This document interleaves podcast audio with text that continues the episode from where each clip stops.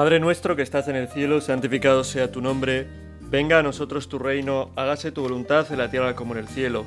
Danos hoy nuestro pan de cada día. Perdona nuestras ofensas como también nosotros perdonamos a los que nos ofenden. No nos dejes caer en la tentación y líbranos del mal. Amén. Vamos a llevar a cabo, a tener este rato de, de meditación y nos ponemos en, en, presencia de Dios para que Él pues nos ilumine, para que Él encienda en nosotros las luces que nos hacen falta para comprender qué es lo que nos falta en nuestra vida, qué es lo que necesitamos, qué es lo que tenemos que cambiar, por qué camino tenemos que seguir, qué camino en cambio tenemos que evitar. Tantas cosas que, que pedimos al Señor cuando nos ponemos en su presencia, ¿no? Señor, que seas tú quien me guíe, que seas tú quien me conduzca. Ponernos cada día un rato en presencia del Señor al hacer oración es mostrarle, en cierto modo, que queremos que en nuestra vida Él esté siempre presente, que Él sea el que marque el rumbo. No es algo más hacer oración, ¿no? Estoy con esta persona, con esta otra, con esta otra, estoy con Jesús. Está a otro nivel, porque estamos en la presencia de, de, nuestro Salvador, en la presencia de aquel que indudablemente nos ama y que tiene un amor indefectible, un amor que no falla, un amor que lo único que puede hacer es de día en día, de momento en momento, eh, salvarnos, iluminarnos, perdonarnos. Por eso Vamos a la oración con, con paz en el corazón y con, con ese deseo de, de, encontrarnos de verdad con Cristo, de estar con Él. Y con esa conciencia de que es algo importante, que no es algo más en nuestro día, ¿no?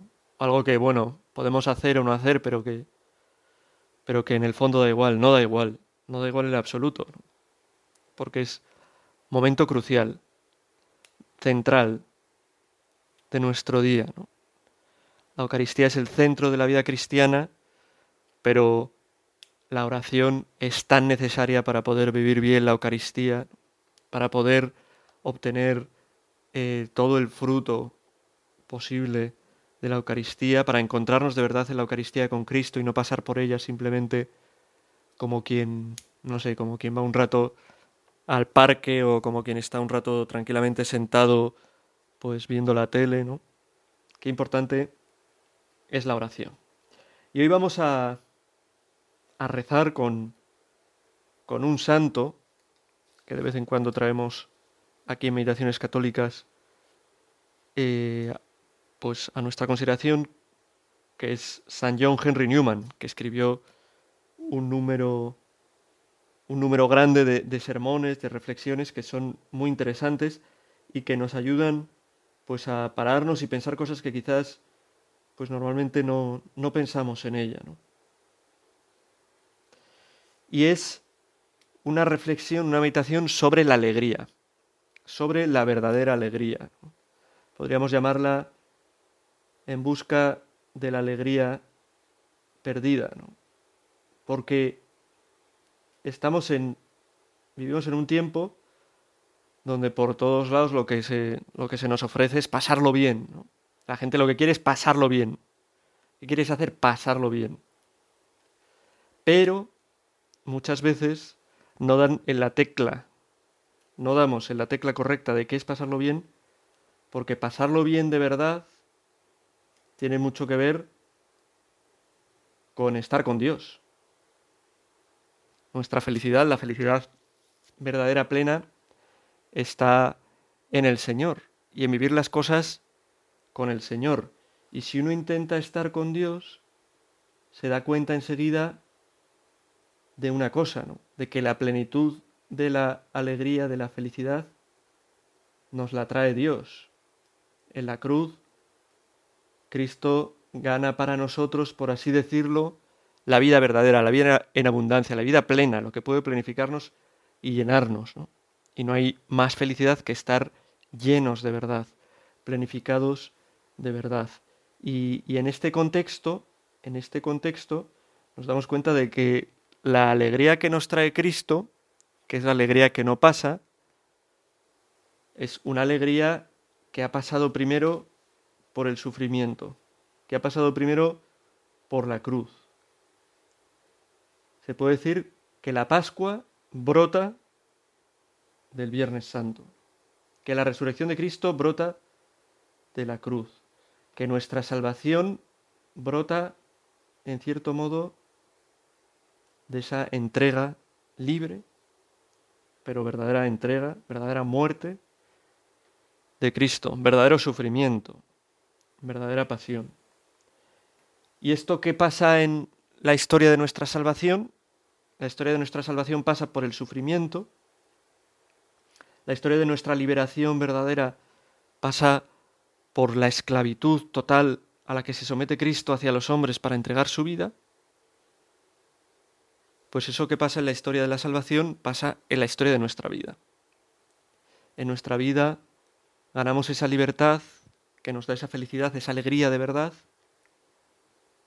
pero siempre y cuando no huyamos de la cruz, de la penitencia, del sacrificio, que es camino a la verdadera felicidad.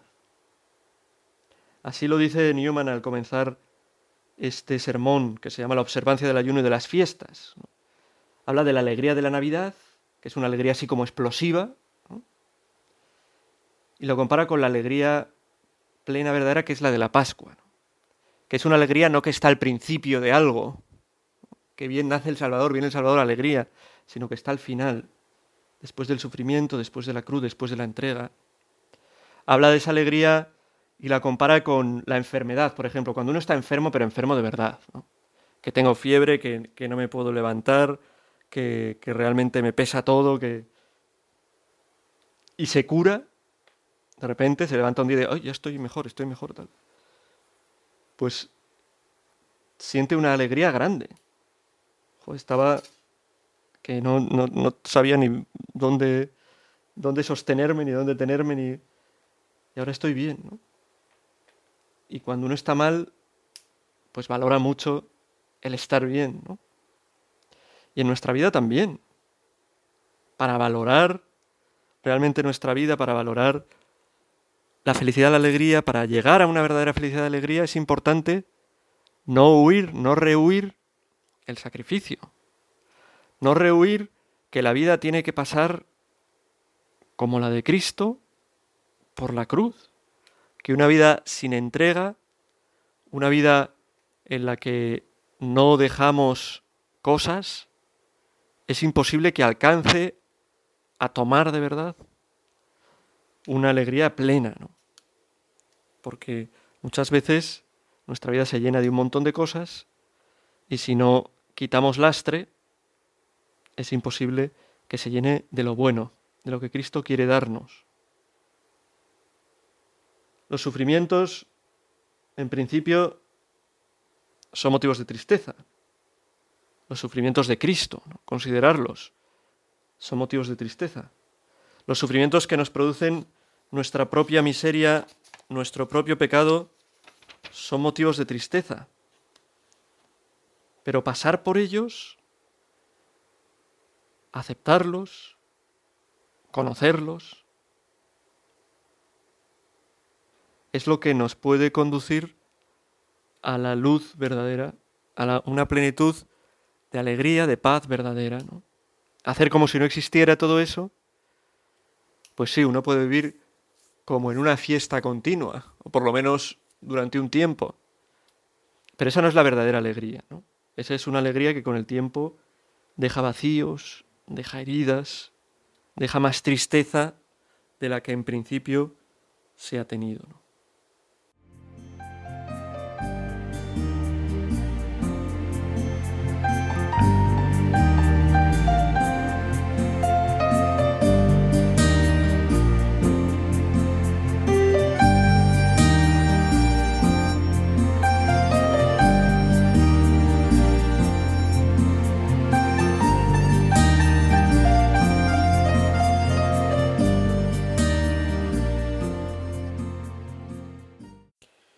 Newman habla de que la verdadera alegría tiene que pasar por, por el sufrimiento. La verdadera alegría es no consecuencia, pero sí es fortalecida, es, eh, ¿cómo decirlo? Es vivida en plenitud si detrás hay cierto sufrimiento. ¿no?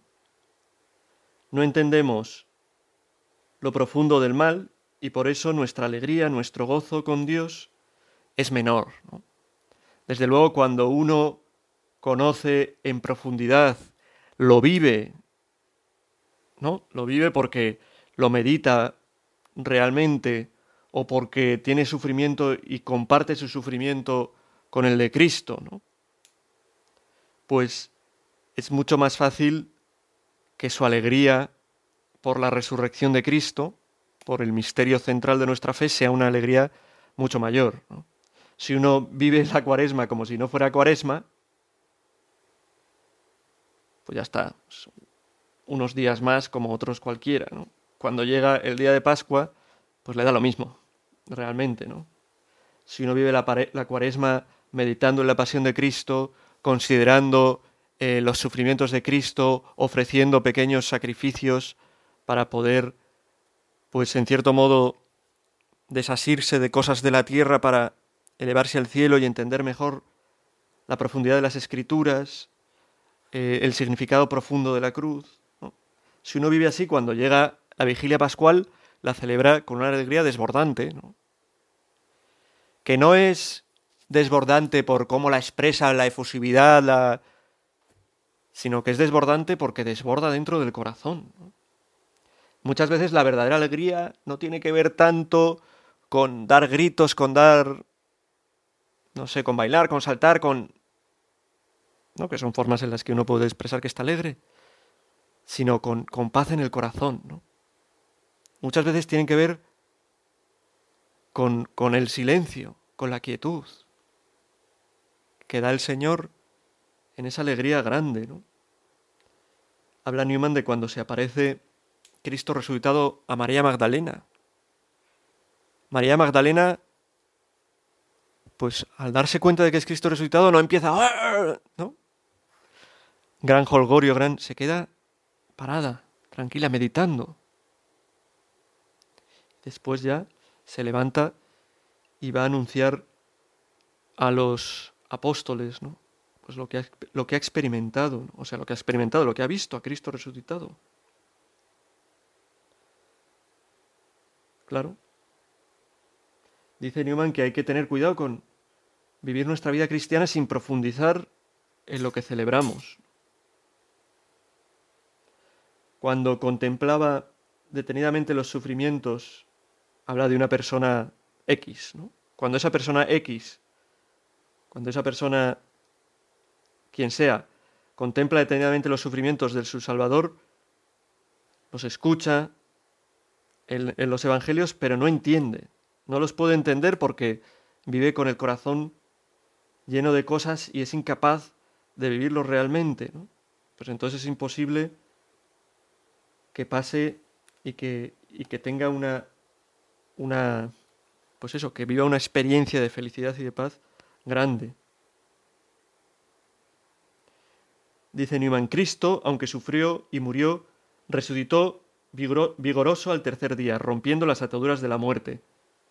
Pero nosotros no podemos lograr mediante su contemplación lo que Él logró de manera real, porque Él era el santo y nosotros somos pecadores.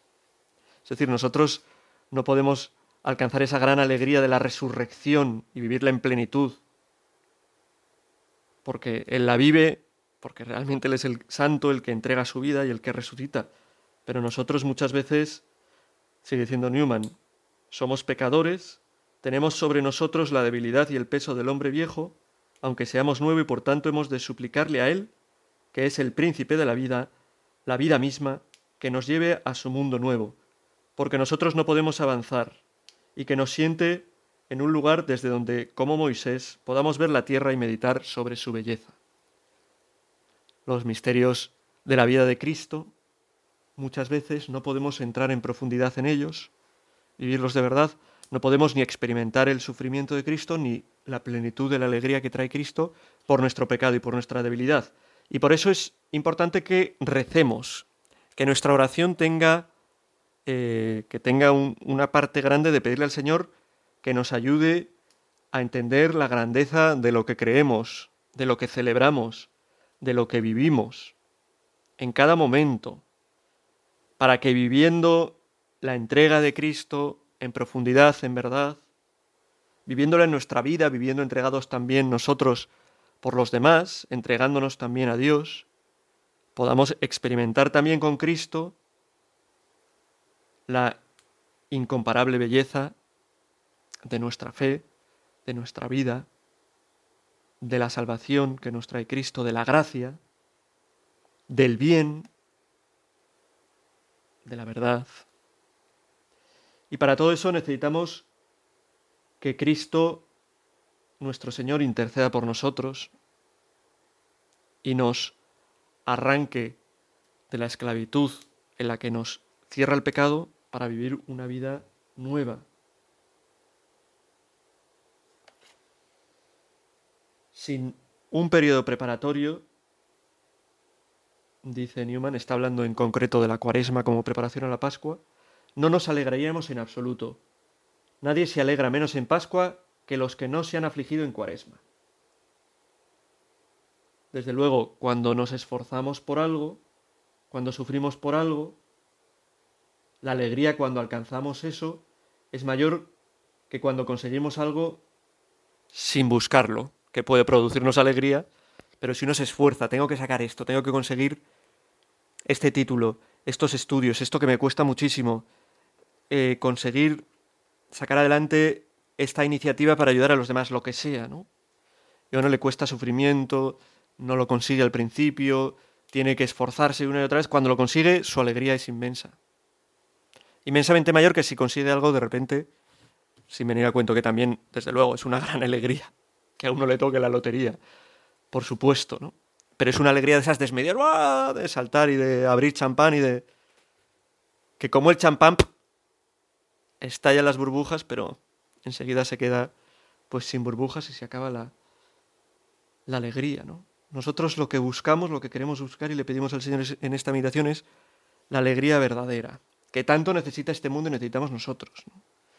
Un mundo que está tan a merced de alegrías pasajeras que se olvida de la alegría que no falla, ¿no? mundo que vive pues para el placer, para la fiesta, para sin que tenga una profundidad real, a lo que conduce es pues a mucha gente triste, a mucha gente sola, a mucha gente con heridas afectivas tremendas, mucha gente con ansiedades, con depresiones, que son enfermedades típicas de, de nuestro tiempo, un tiempo en el que se aparta uno se le esconde el sufrimiento, se le muestra la vida simplemente como un pues ir sobreviviendo y tener momentos de fiesta, de gozar, de tal y cual, pero que se acaban, ¿no? Que al final dejan solos, tristes, vacíos. Y eso es un gran problema, ¿no?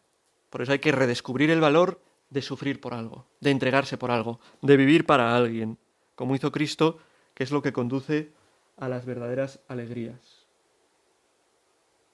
Los evangelios no pueden ser para nosotros una historia más, una serie de sucesos que tuvieron lugar hace mil ochocientos años, dice Newman, para nosotros dos mil y pico, sino que nos tienen que traer al presente la vida y la muerte de nuestro Salvador, de verdad. Darnos cuenta de la gran entrega de Dios por nosotros. Tener amor verdadero a la vida del Señor, a la muerte del Señor que nos afecte de verdad, para poder alegrarnos de verdad con lo que Él ha conseguido para nosotros, con su resurrección, con la salvación. La verdadera alegría está, tiene sus raíces en la cruz.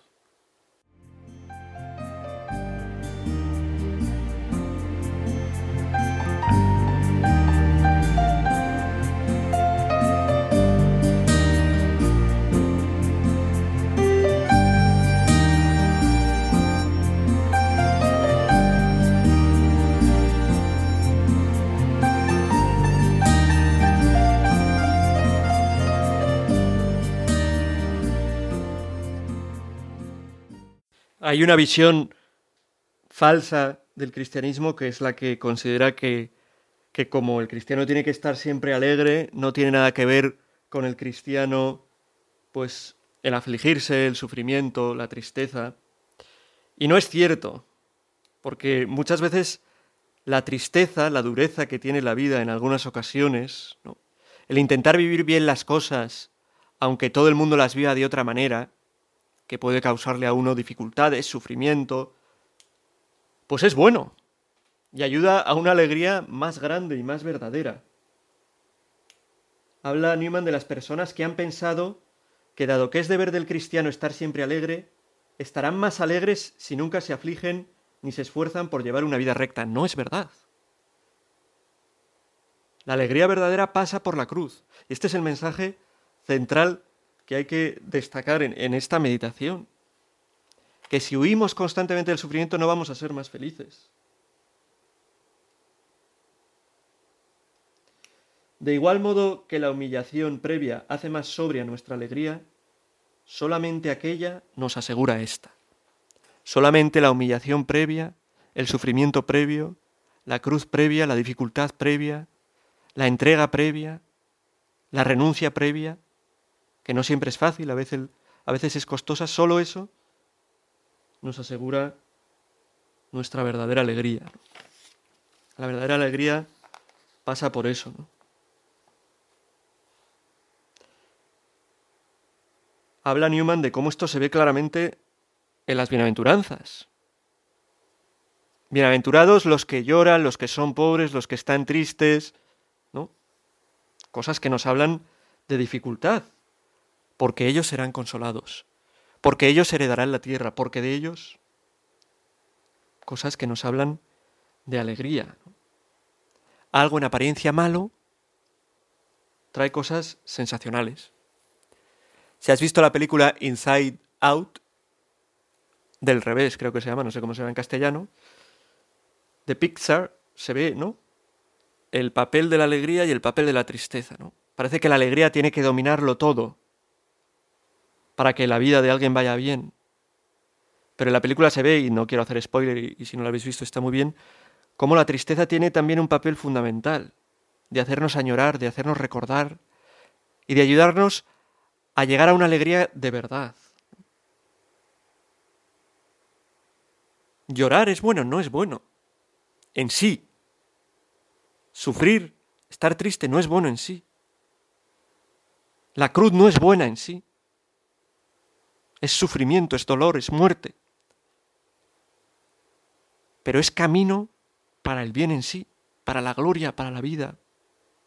Y en ese sentido se puede decir que la cruz y el sufrimiento son buenos, porque conducen a un bien, pero no porque lo sean eh, entitativamente, ¿no? Porque tengan el peso de cosa buena. No, no es bueno. Pero está la vida organizada de tal manera, existe el pecado, el sufrimiento, el... que son necesarios para la verdadera felicidad. Y por eso se puede decir que en cierto modo son buenos.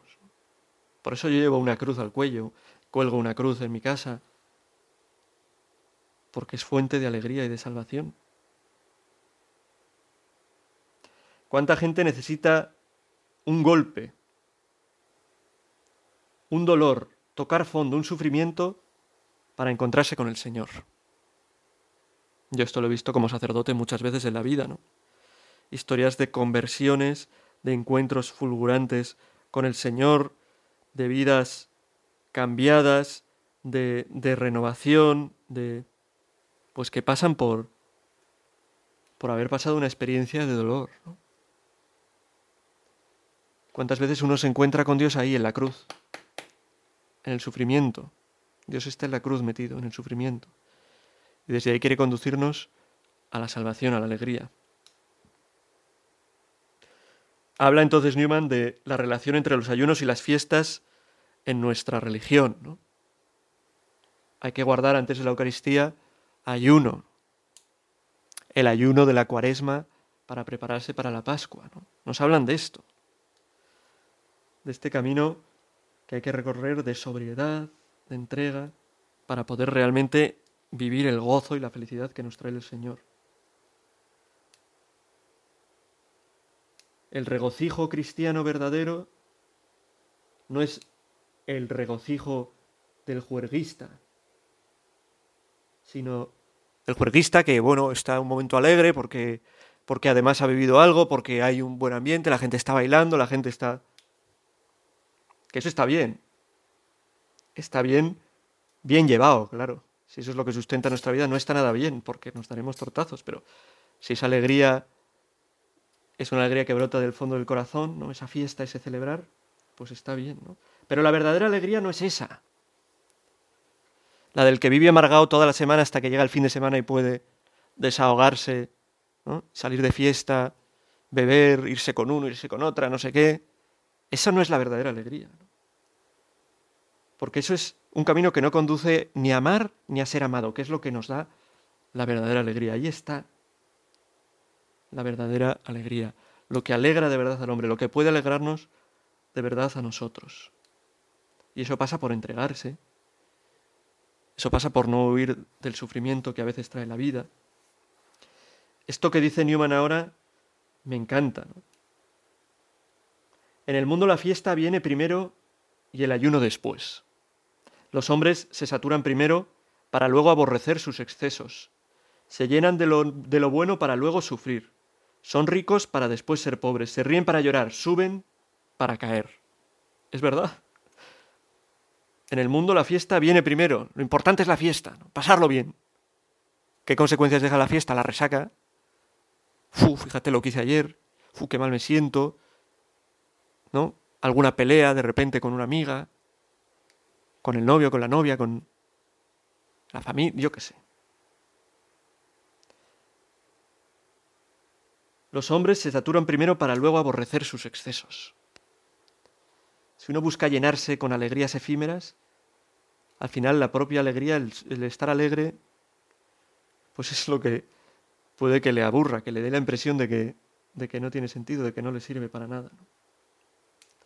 Y dice, pero en la iglesia de Dios sucede lo contrario, los pobres serán ricos, los que se humillan serán ensalzados, los que siembran con lágrimas cosecharán entre cantares de alegría. Todo esto lo dice citando la escritura. El verdadero camino a la alegría eterna, seguimos ¿no? en este camino en búsqueda de la alegría perdida, el verdadero camino a la alegría eterna es sufrir aquí con Cristo. Y nuestra puerta para entrar en la vida eterna es morir alegres con Cristo para resurgir de nuevo de la muerte y morar con Él en una vida sin fin. Esta es la clave de la alegría.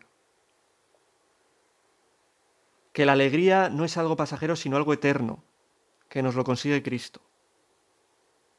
Y que para alcanzar esa verdadera alegría, a veces hay que sufrir. Que no se trata simplemente de alegría que vendrá al final, ¿no? Cuando uno busca esa alegría del final, esa alegría eterna, en el camino va encontrando alegrías también, Lo dice Jesús, cuando uno renuncia a cosas por mí, yo le voy a dar mil veces más.